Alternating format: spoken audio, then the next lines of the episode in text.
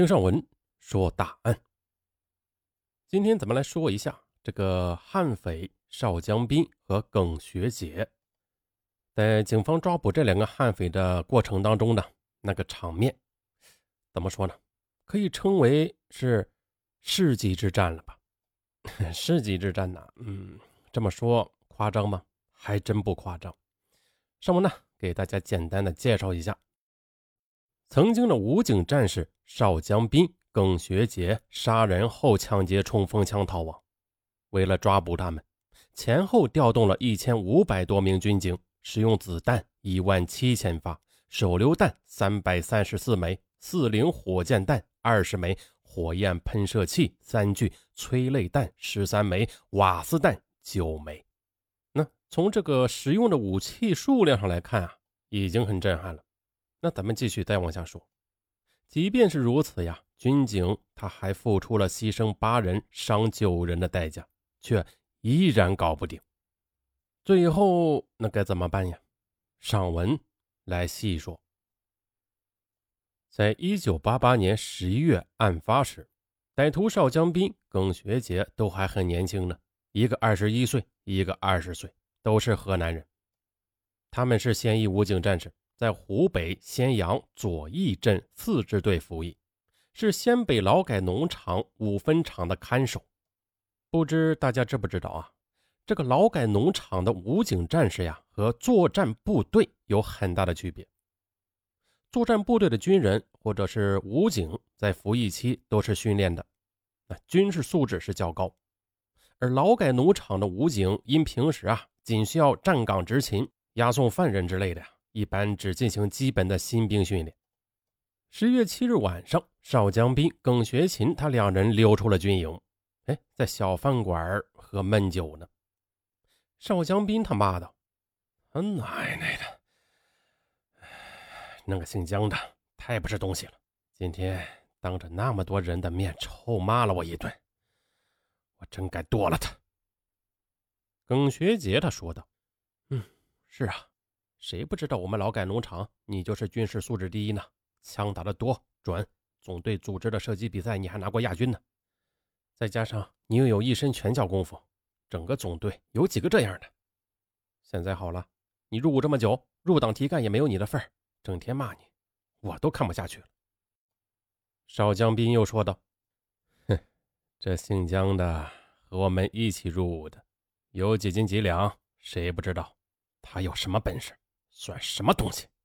我看他连枪都拿不稳呢！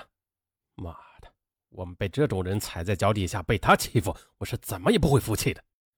哎，不服气又能怎样？人家有后台的，不然他二十岁就当排长了。好了好了，你也别说我，你入伍时间比我还长呢，混的却比我还惨。我好歹还是站岗的战士，练了一手枪法，退伍呢可以去干保卫。你倒好，养猪的兵。啊，饲养员丢不丢人？你不想想，退伍以后人家问你干什么，你好意思说吗？你啊，养猪在哪里不能养？跑到军队里去养猪，哼，白白耽误时间。这个耿学杰他瞬间怒火中烧啊！哎，这倒是啊，太他妈欺负人了吧？呃，哎，也不对，我觉得吧，他让我去养猪，关键是我没送礼呀，我和你不同，我家是农村的嘛，我家里吃饭都困难，哪有什么钱送礼呀？邵江斌接话道：“我说啊，我们去收拾他，我是再也忍不住了。老子在家里呀，也是有名有姓的，别人遇到都得绕着走，我他妈在这受他的气。来吧，你怎么说？嗯，你你玩真的？废话。”行，就去，我也不是孬种。呃，不过，嗯，剁了他以后再怎么办呢？跑呗，我们跑到四川西北部去，那边地广人稀，还没有公安。我们呢，就先在那边躲上几年，最后再花钱买个户口，漂白一下就没事了。这个，嗯，保不保险呢？哼，你真没用。放心，一切都包在我身上。行，那就干。没错，邵江斌在入伍前是河南当地的恶霸，他身材高大，练了一身拳脚功夫，欺男霸女，并且呀，还曾经因为强奸罪被判劳改三年。出狱后，因为当时的兵役制度不完善啊，当然了，现在完善了啊。那所以说呀，家里走后门送礼，将邵江斌送入了部队。有人说，改革开放初期没有腐败，嘿，其实啊，这显然是胡言乱语。那连刑满释放人员都能参军呢？那咱们话再说回来，这个邵江斌和代理排长江某有很大的矛盾。客观的来说呢，邵江斌的性格暴躁，为人凶悍，还曾经和战友们打过几次架。其实啊，这才是导致他不能入党提干的主要原因。这同江排长没什么关系，也不存在刻意整他的说法。再就是啊，这个江排长也就二十岁的年纪啊，是个入伍三年的军人，这个资历不深，不能服众。同时，这个江排长的性格又很强硬，他看不惯邵江斌在部队里边的霸道作风，为此，江排长多次在公开场合批评邵江斌，不给他留面子。这么一来，便深深的得罪了他。而邵江斌这种人呀，他是那种没事还想主动去找点事的人，那更别说别人惹他了。相反的，这个身材矮胖的耿学杰倒是没有什么劣迹啊，可是却是因为入伍后被安排养猪了，那也对江某产生了不满，伺机报复。于是啊，这两人便一拍即合。就这样，八日晚上十二点，两人回到了劳改农场。邵江斌，他从枕头下摸出一把牛角尖刀，耿学杰则打着手电筒，两人趁黑摸到了江排长单身宿舍门外。说到这里，大家有点奇怪了啊，那一个排长他怎么能够单独居住呢？当年即便是连长，也是要和连指导员两人住一间的。那这就是劳改大队特殊的情况了。这里呢，只有一个单独的武警排驻扎，排长啊。也就是单独住一间了，住一间，嗯，就住一间吧。这在平时似乎也没什么啊，还能让排长住的更为舒适一些。可是啊，这却为歹徒行凶提供了好机会。耿学杰他一脚用力踢开了房门，邵江斌便拿着尖刀冲了进去，对准江排长就捅。可怜呐，这个张排长还没有明白怎么回事呢，要害就身中数刀，惨叫一声，送了命。后来呢？很多人反映，他们曾在凌晨听到一声惨叫。可是这里是劳改农场，犯人们呢经常斗殴打架，所以呢有这叫声也不稀奇。在听了叫声后，管教干部在监狱里巡视一圈，哎，也没发现什么异常，所以呢也就没有在意了。眼见杀了人，耿学杰他倒是害怕了起来。走，我们快走。等会儿，这样走不行。接下来。邵江斌他仔细找了一会儿，很快的便发现了江排长放在抽屉里边的兵器室钥匙。好了，走。哎，你要干嘛？你要拿枪吗？你傻呀！现在我们杀了人，监狱发现尸体马上就会追出来。如果被他们捉住，肯定就得枪毙。反正都是死，不如拿着枪走。到时候我们遇到了军人警察，就能拼一拼，兴许还能有个活路呢。可可是我我是养猪的。我不会用枪啊！哎呀，你新兵训练的时候不是也开过几枪吗？这就行了。到时候遇到军警，我来打你呢，就胡乱开枪，装装声势就行了。接下来，邵江斌他便摸到了兵器室，取出了两支便于携带的五六式冲锋枪和二百发子弹。这个邵江斌呢，他坐过牢，颇有逃亡的经验。他们穿着武警制服，将冲锋枪背在身上，子弹装在背包里。骑着一辆自行车逃出了劳改农场，就这样骑了一个小时后，自行车啊就上了公路，正好路过一辆卡车。见此情况，邵江斌他立即将自行车扔在了路边，伸手拦车。司机见一个背着枪的武警战士拦车呢，连忙停了下来。邵江斌说：“呀，老乡，我们是前面先北劳改农场五分场，刚刚跑了一个犯人，我们奉命来追人的，麻烦你。”把我们送到前面的火车站去。这个司机呢，他知道确实有个五分场，他没有丝毫怀疑，便将两人送到了火车站。凌晨两点，邵江斌他们将冲锋枪折叠起来藏在身上，子弹则装在提包里边拎着，乘坐最近的一班火车跑了。第二天八点多钟，劳改农场这才发现江排长被杀，邵江斌和耿学杰失踪，两支冲锋枪和大量子弹失窃。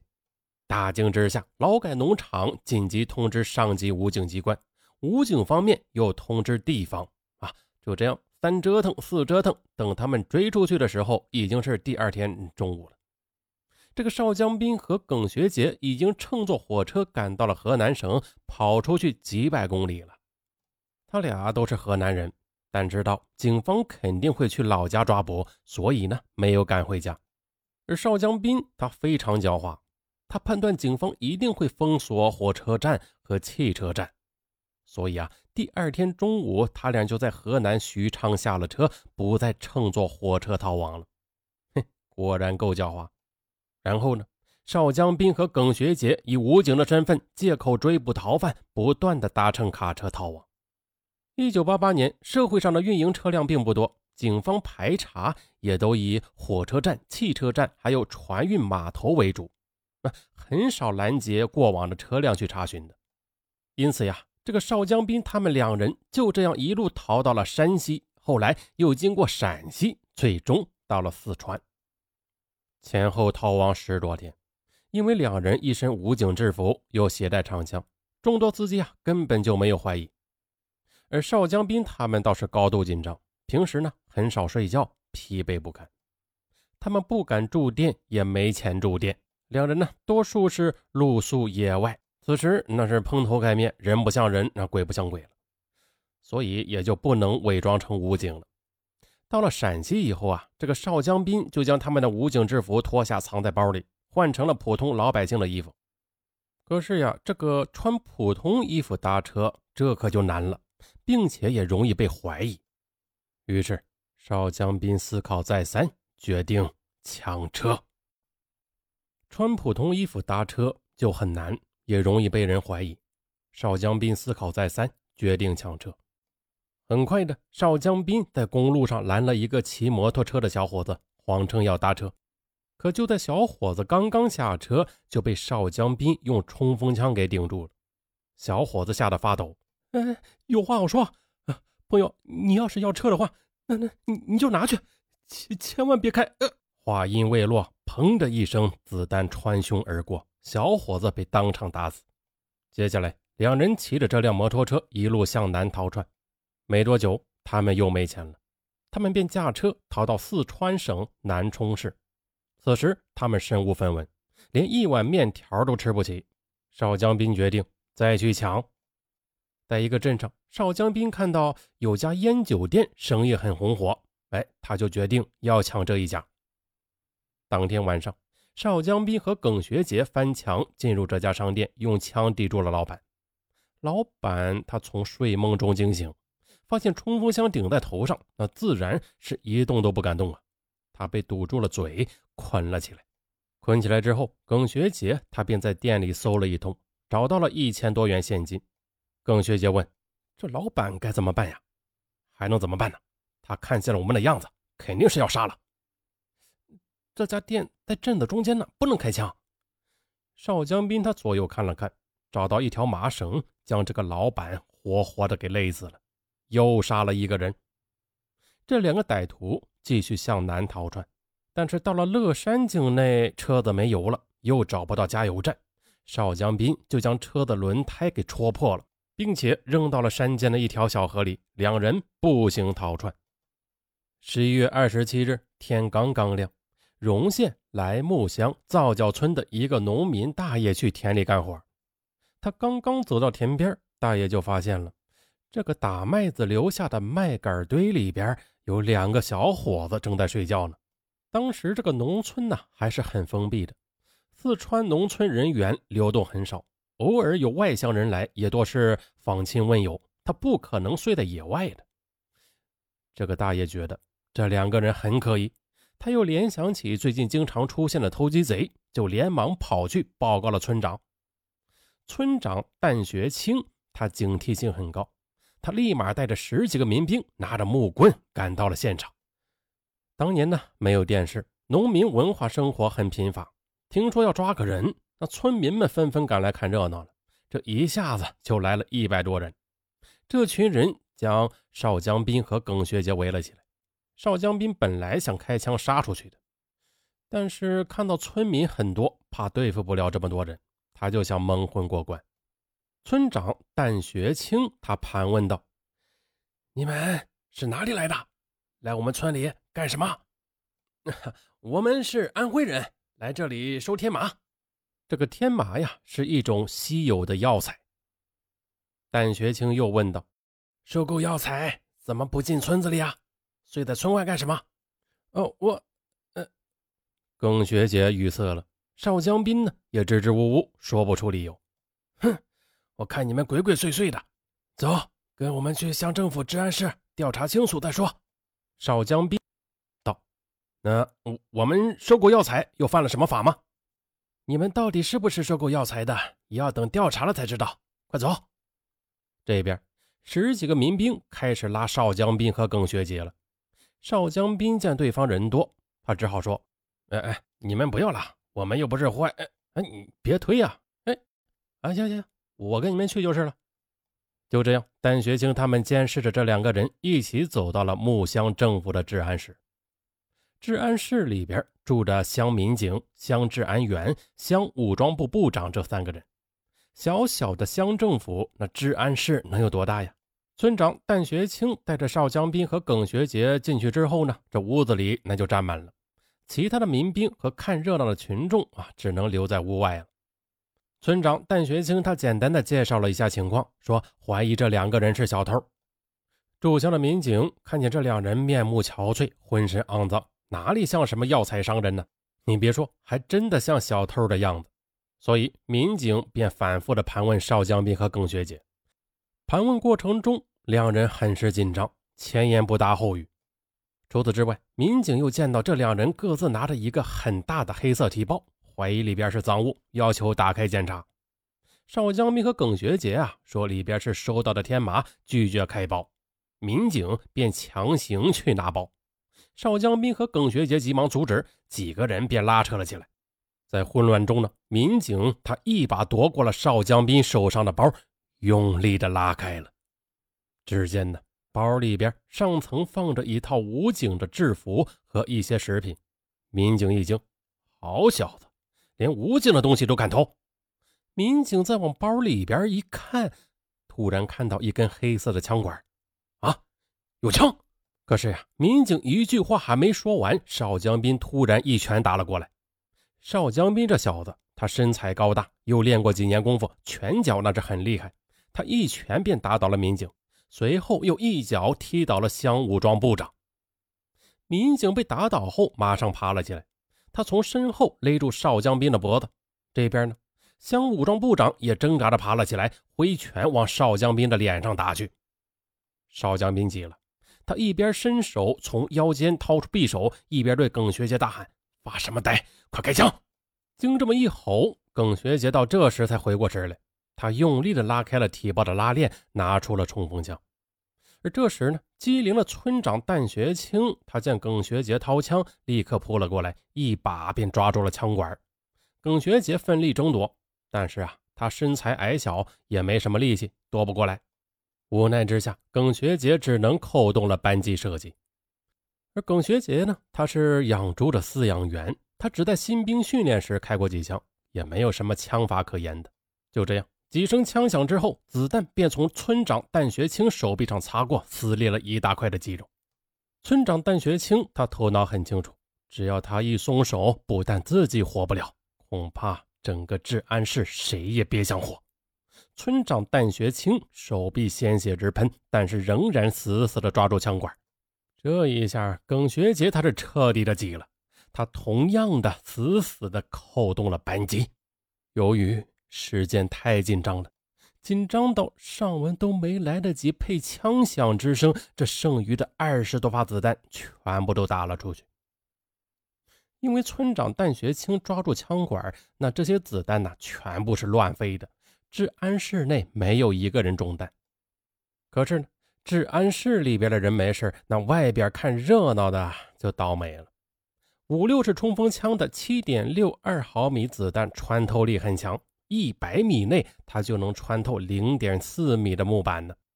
所以子弹轻松的便射穿了屋子的墙壁和窗户，击中了外面一个盐厂厂长的头部。这个厂长当场死亡，另外还有两个村民受伤。村民们这才大惊，四散逃开。咱们再说屋内，子弹被打完了，村长戴学清还牢牢地抓住枪管不放手。旁边的乡治安员趁机一拳打在了耿学杰的脸上，耿学杰被这一拳打的那是摇摇晃晃的。村治安员见状，又是一个膝盖将他顶翻在地。但此时另一边的邵江斌，他却拔出了腰间的匕首，一下子便刺入了乡武装部长的腹部，然后又刺中了民警的颈部。这一下，两人都受重伤，双双倒地。而邵江斌呢，他终于抢回了自己的包，迅速的拿出了冲锋枪。邵江斌的枪法精湛，一枪就把乡治安员打倒了。村长戴学清见情况不对呀，顾不上受重伤的手臂，拖着那支没有子弹的冲锋枪，迅速的冲出了治安室。而此时的邵江斌，他顾不上对治安室里边的三个人补枪，他冲出来追击村长单学清，他想抢回那支枪。耿学杰他也跟着冲了出来。可是冲出来之后，这么一看呢，村长单学清已经拐入旁边的小路，跑得不见人影了。此地不能久留，邵江斌他们只能先逃走。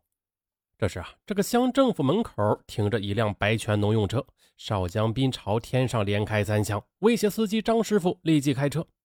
司机张师傅看到枪之后非常惊慌，立即开动了汽车。这边呢，乡政府干部赵林元听到了枪声，赶出来查看情况。邵江斌看到赵林元冲了出来，抬手一枪便将他打倒。赵林元当场死亡。车子开出十多里后，因为司机张师傅双手发抖，将车轮陷入路边的泥坑。张师傅一个人呢也推不动。邵江斌他们没有办法，便骂骂咧咧的下来一起推车。正好这个乡农机站的站长杨军全路过了，他认识司机张师傅，以为是车辆出了故障呢，好心的来帮忙。邵江斌看到一个陌生人走近，误以为是来抓他们的呢，立即开枪，砰的一声，子弹穿胸而过，乡农机站站长杨军全就这样送了命。这边邵江斌又一个枪托打倒了司机张师傅，接着又拦住了煤建公司的野马越野车，疯狂的逃跑。路上，邵江斌向一个赶场的老汉打听，到成都在哪里赶车呀？老汉说在高凤县有长途车。接着，车子便往高凤县疾驰而去。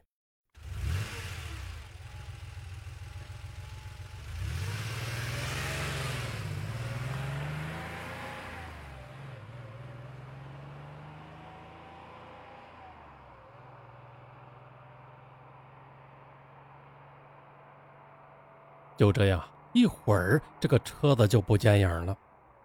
同样的。这是尚文配音配的最认真的一次，咱们下期不见不散。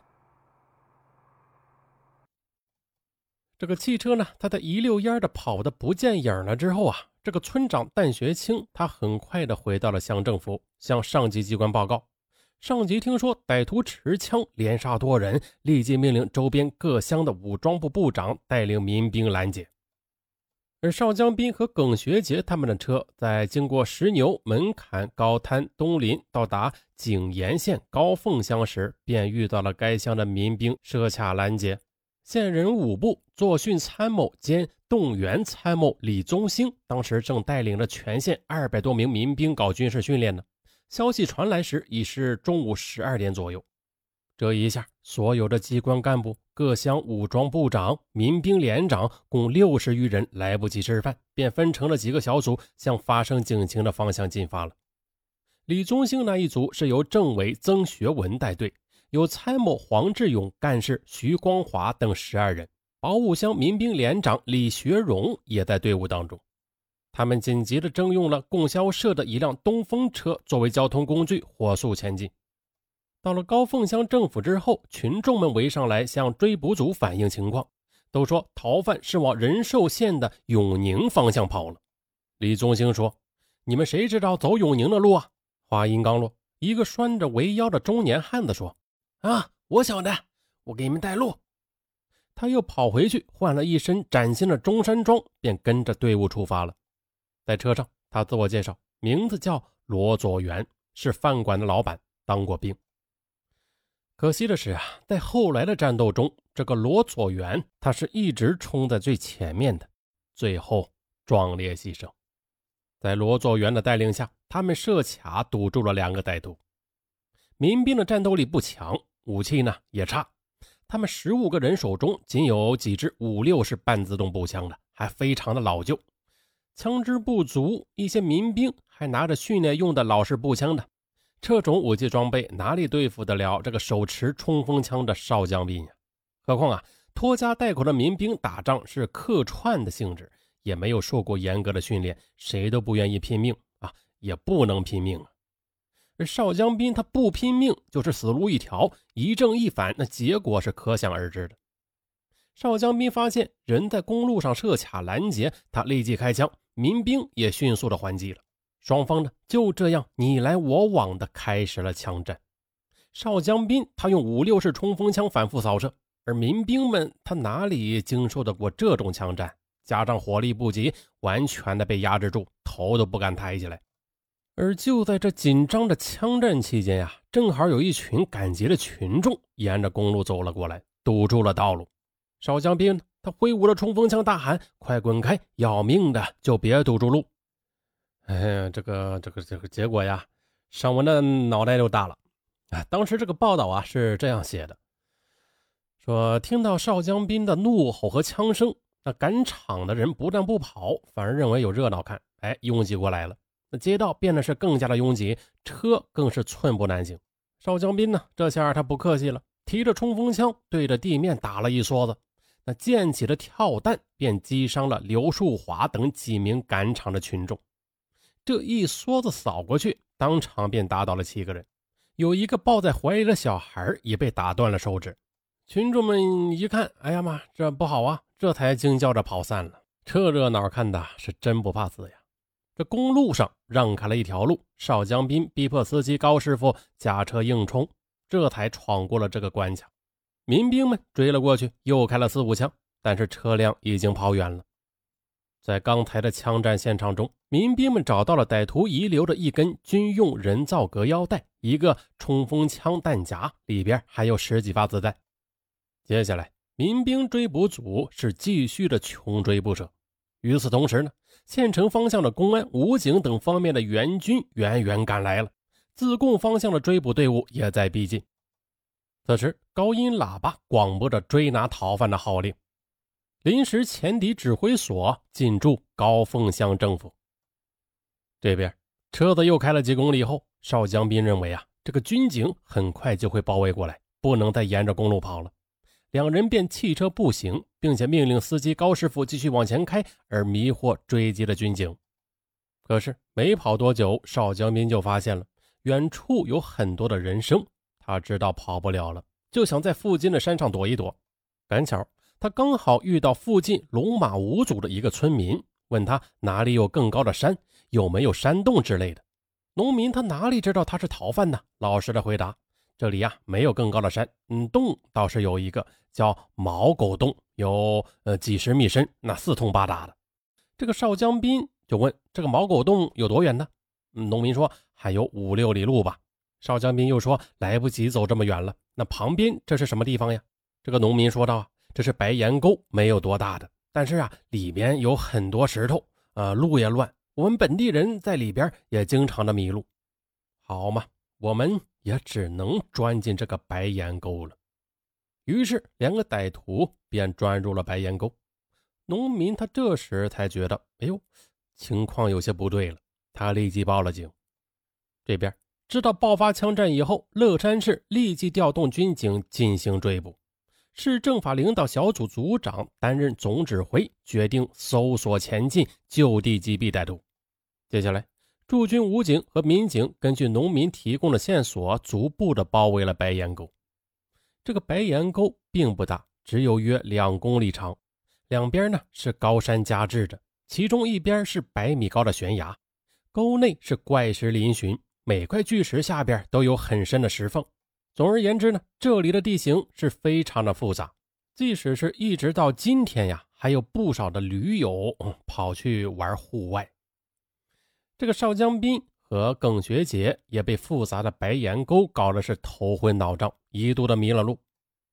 当时还不能确定这个邵江斌和耿学杰就躲在白岩沟，因此就由民兵进行了初步的搜索。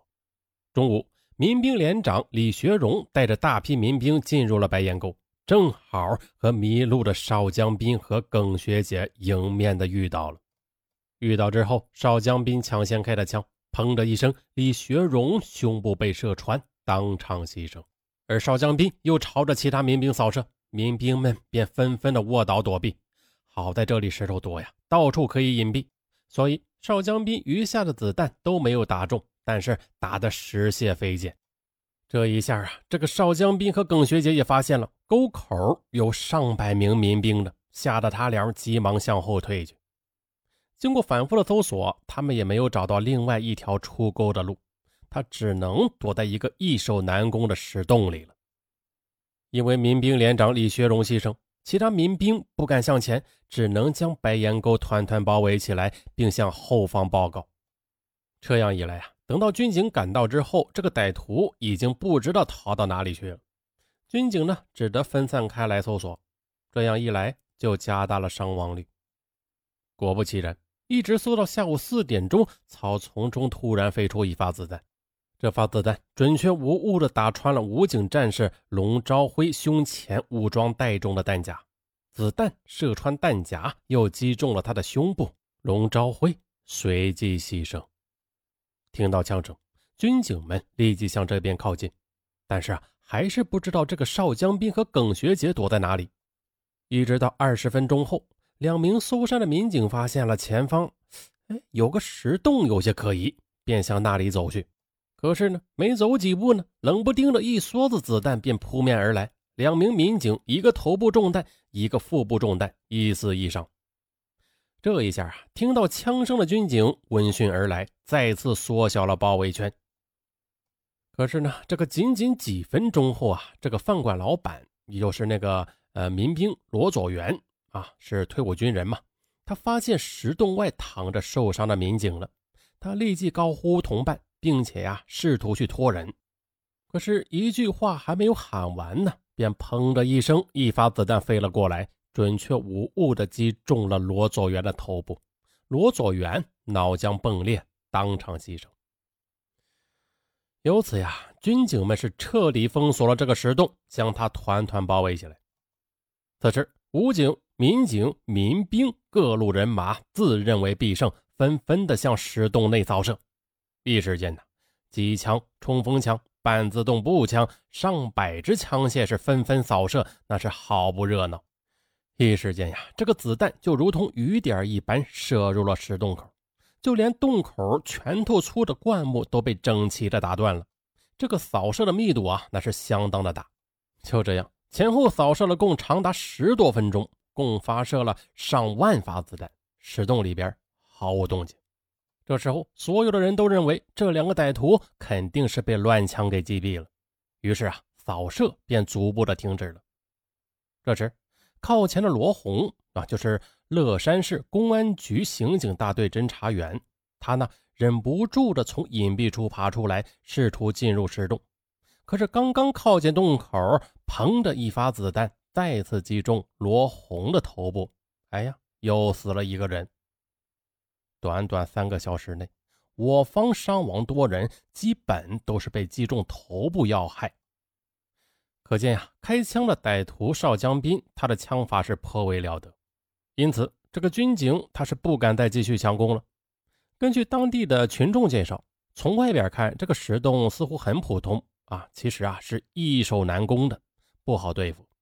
石洞深达八到十米，宽两米，高呢只有一米多，但是洞内有一处较为宽阔的平台，可以容纳七八个人站着，并且呢也可以藏人。洞口是非常的狭窄，那进洞必须弯着腰爬进去，这就成为了缓慢的活靶子了。再就是这个石洞里边的人能看到外边一百多度的范围，而外边想要见到里面，就一定要站在洞口直视才行。同时，这个石洞啊，没有其他的道路可以逃脱，但是却有很多石缝，那是四通八达。即便是堵住了洞口，也不能影响到洞里边的呼吸。那向洞里灌水放毒啊，也没有用。九宫不克，伤亡很大。看来这个石洞里边很弯曲，只靠枪械那是不行了。接下来，指挥部讨论了一下，决定用手榴弹，并且迅速的从后方调来了几十箱的手榴弹。很快的，几十箱的手榴弹便到位了。武警部队他们便抽调一些投掷手榴弹的能手，在四十米开外投掷了大量的手榴弹。这些武警战士呢，投掷的相当的准，一时间上百枚的六七式木柄手榴弹准确的扔进洞内爆炸，声音那是震耳欲聋。硝烟散尽，武警民警认为这一次歹徒肯定会被炸死。经过简短的讨论。他们决定用警犬开道，在熟悉地形的当地农民的指引下进洞搜寻尸体。让军警们万万没想到的是，这两名歹徒他根本就没有死。接下来，在三个村干部的带领下，警犬员曾永富他牵着狗进入了洞口。可是啊，没走几步呢，砰砰砰，一梭子子弹横扫出来，四个人是前仰后翻，全部跌倒。哎。一死三伤，高凤香计划生育专干左建军牺牲，就连警犬也被打死了。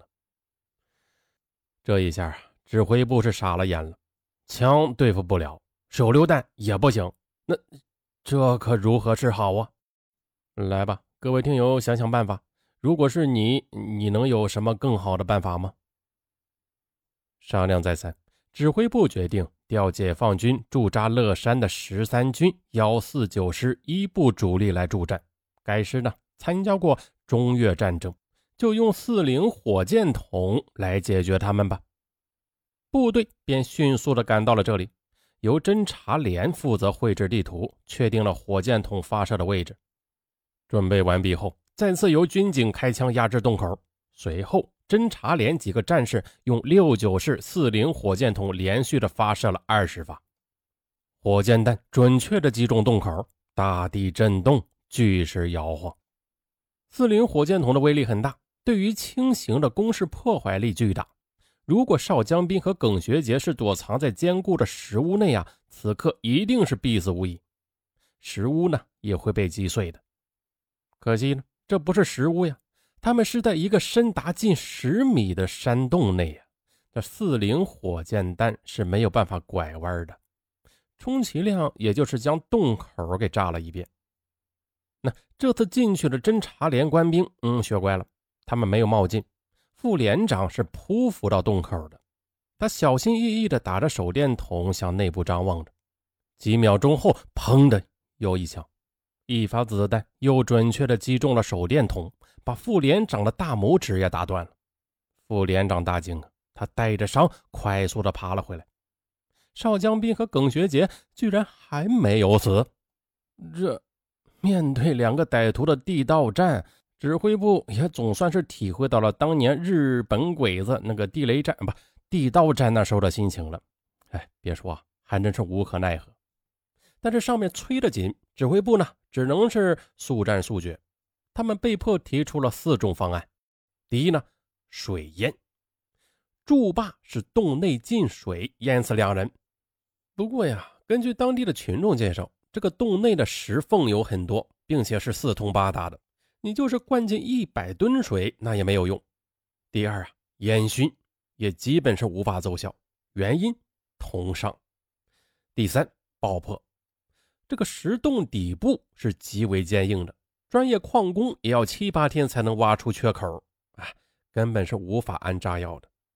第四呀，火攻，这是参加过越战的侦察连提出的建议，用油泵通过输油管道将汽油灌入洞内，放火烧死。通过反复研究，最终指挥部决定采用火攻。就在商讨期间啊，军警他还在想方设法的歼灭那个邵江斌和耿学姐。解放军部队提出使用瓦斯弹，这种瓦斯弹很厉害，人只要闻到，立即就会失去意识，吸入量较大的还会有生命危险。于是，解放军防化连便发射了二十一枚瓦斯弹。就像上面说的那样，这个洞内那是四通八达，毒气呀很快的散开了，没有任何作用。解放军战士并不知情啊，他们认为这个歹徒肯定是死定了。于是，两名解放军精英战士沈杰军和赖大兵戴着防毒面具，小心翼翼地进入了山洞。进入山洞后，走了三四米都没事。不过呀，很快的就响起了连续的枪声，砰砰砰，两名战士身中数枪，全部牺牲。见战友牺牲，解放军急了，他们使用威力更大的八二五坐力炮，轰！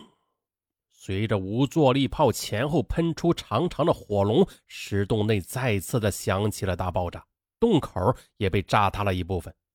可是，就在解放军战士试图进入时，洞内又响起了枪声。无奈之下，解放军喷火连建议啊，用对付越南人的喷火器试试看。就这样，三个喷火兵偷偷的爬到洞外，几次喷火。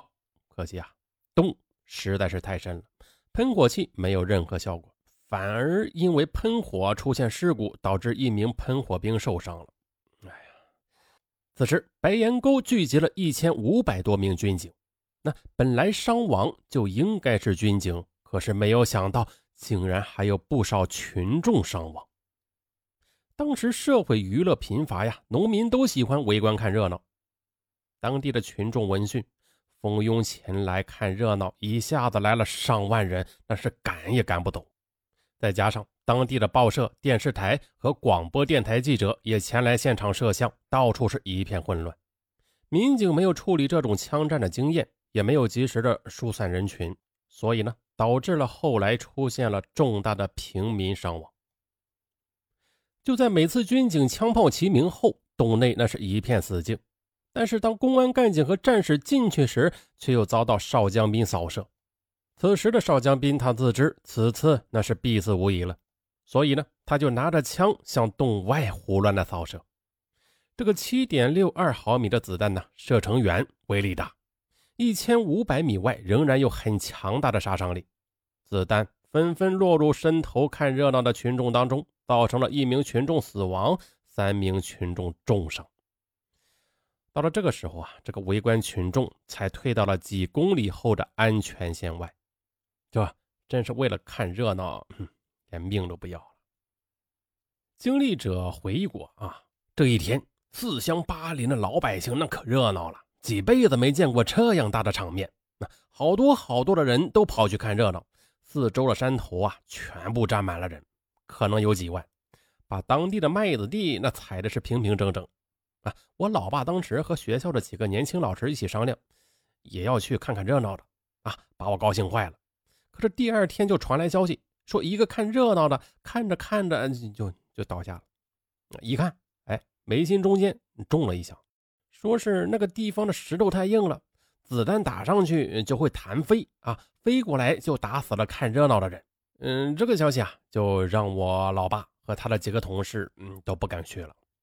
在这里呢，再科普一下，嗯，这个子弹被弹飞啊，其实啊就是跳弹。呃，前面一集中我们提起过啊，子弹打到水泥地上，然后被弹飞，同样能打死人。咱们呢接着说，就在各种方法用尽，指挥部最终决定实行火攻。连夜，农民们便下山扛来了八百多公斤的汽油，当地矿山送来了管子。就这样，天一亮，侦察兵们便爬过去，将装满汽油的瓶子往洞里扔，输油管也在抢架着。最后啊，将这么多的汽油全部的灌进洞里了，只待指挥部一声令下了。洞里没有枪声，可能是耿学杰少将兵觉得最后的时刻来了吧，抵抗已经没有意义了。一声令下，大火轰的一下烧了起来，火势大的惊人，把山洞烧得像火焰山一样，就连洞里边歹徒携带的子弹也被烧着了。噼里啪啦的响了起来，那连子弹都烧响了。那如果歹徒还不死，那嗯，只能用原子弹了。这个大火熄灭以后啊，军警从崩塌的洞口爬了进去，果然在洞的深处发现了两具相互紧紧抱在一起的尸体。因为大火的作用，尸体是被烧的只剩下一丢丢大了，就像两只稍微大一点的猴子。那这就是欠下十几条人命的邵江斌和耿学姐。从现场看来。最后时刻，这两个家伙是拥抱在一起走上黄泉路的。冲锋枪已经被烧毁了，歹徒携带的子弹已经全部被烧炸。可更让人惊讶的是，经过尸体解剖时发现，两人被烧死前都已经身受重伤。耿学杰则被四块弹片击中，伤势呢都非常的严重。但是这两个悍匪带着重伤却能坚持三天两夜。着实的让人惊叹。白岩沟围剿战斗长达六十个小时，参战公安民警、武警六百余人，解放军官兵一百二十九人，动用了曾参加越战的解放军幺四六师的侦察连、防化连、喷火连啊，各类参战人员，包括当地的民兵，总计是一千五百一十六人。战斗中。出动大小车辆一百二十台，使用子弹一万七千发，手榴弹三百三十四枚，四零火箭弹二十枚，火焰喷射器三具，催泪弹十三枚，瓦斯弹九枚。我方付出了牺牲八人，含一名围观群众，伤九人，含三名围观群众的惨重代价。如果加上之前的伤亡，啊，前后被两歹徒打死打伤的人数则高达三十五人，死亡十四人。啊，这个案件呀很出名的，在四川呢传的是很广，甚至有人呢还谣传说，呃，军队调动了武装直升机和榴弹炮呢。该案发生后啊，这个邵江斌和耿学杰所在的武警大队的中队长、指导员，哎，被撤职了。这个大队支队领导啊都被追责。那说到这里啊，大家应该都知道中国为什么禁枪了吧？那对付仅仅持一支冲锋枪的两个亡命歹徒尚且如此，那如果不禁枪，那还了得呀？这个社会执法的成本那就忒高了，是吧？所以说呢，此事告诉大家一个道理：好奇害死猫，没事别瞎凑热闹。咱们下期不见不散。